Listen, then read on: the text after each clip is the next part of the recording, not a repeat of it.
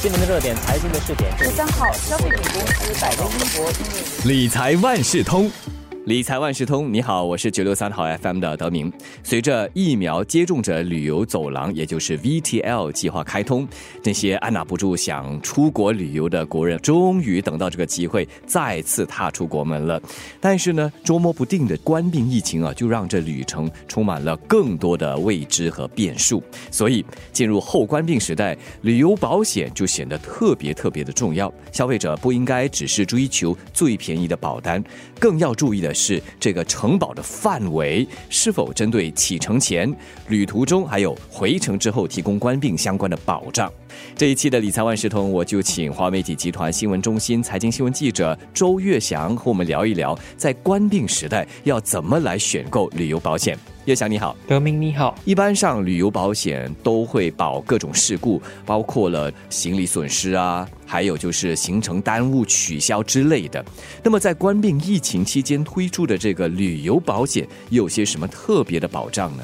在冠病疫情期间推出的保险呢，大多数的承保范围呢都扩大至涵盖冠病情况，而本地保险业者所提供的旅游保险呢，基本上呢都大同小异，涵盖医疗费用以及隔离津贴，但通常回程后不给予冠病保障。而购买涵盖各种冠病情况的旅游保险，不仅可以为行程中断提供保障，同时也能应付额外的开销，像是鼻咽拭子检测、额外住宿安排等。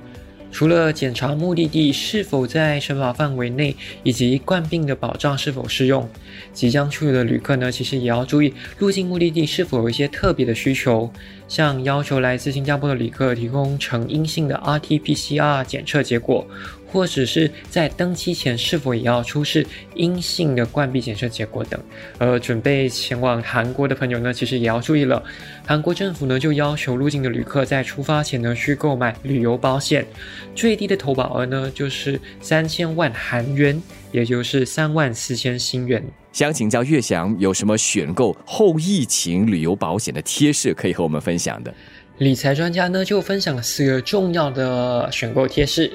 第一，由于局势多变呢，可能影响到 VTR 计划，所以不少旅客呢也可能计划在未来几个月要走访多个目的地。在这种情况下呢，就适合购买涵盖无限次出行的常年旅游保险。第二。如果计划出游呢，就要尽早投保，因为很多时候呢，其实大多数旅客都会在出发当天呢才开始投保，以节省费用。可是啊，旅游保险的保费呢，其实是按行程的天数计算的，提早购买呢，并不会增加费用，反而更能应付意外事故发生导致行程的延后或取消。第三，海外的医疗保障也非常重要。假如在海外发生不可预见的事故或是疾病呢，需支付巨额的医疗费用时呢，足够的保额将是非常的关键。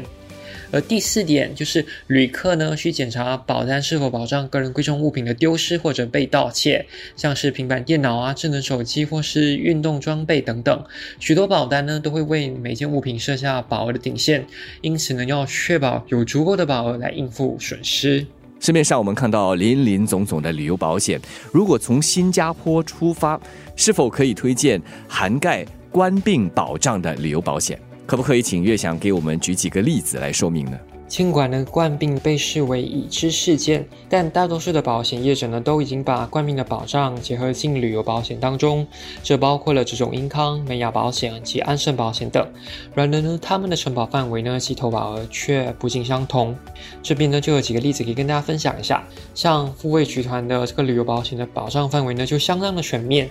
包括行程前三十天因为疫情取消的行程，可索赔不可突然费用最高一千元；而旅程中其回程后的软疫，一颗索赔医疗费用最高呢就十万元。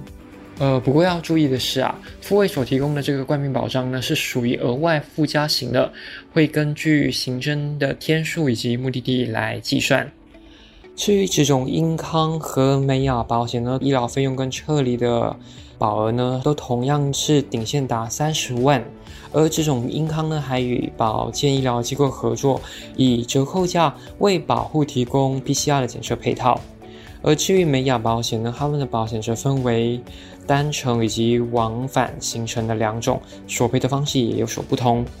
而安盛保险的这个海外医疗费用跟车厘方面的保额呢，顶限得达六十万元。他们则针对不同的冠病情况提供保障，像是如果在机场的登机口未通过体温检测后必须取消行程，或是随后被证实染疫等等，以及当家庭的成员或是唯一陪同的旅伴的软疫所造成的行程取消或延后，也都能获得保障。今天的理财万事通，我们就谈官病时代要安心出游需要有的保险。那么岳翔就给我们介绍了旅游保险究竟要怎么买、怎么选。再次感谢华媒体集团新闻中心财经新闻记者周岳翔和我们的分享。理财万事通，我是九六三号 FM 的德明，下期见。理财万事通每期提供你最需要知道的理财与财经知识。如果你想了解更多，可以到早报的 SG 搜索“联合早报财经专栏理财解囊”。我是九六三好 FM 的德明，我们下期再见。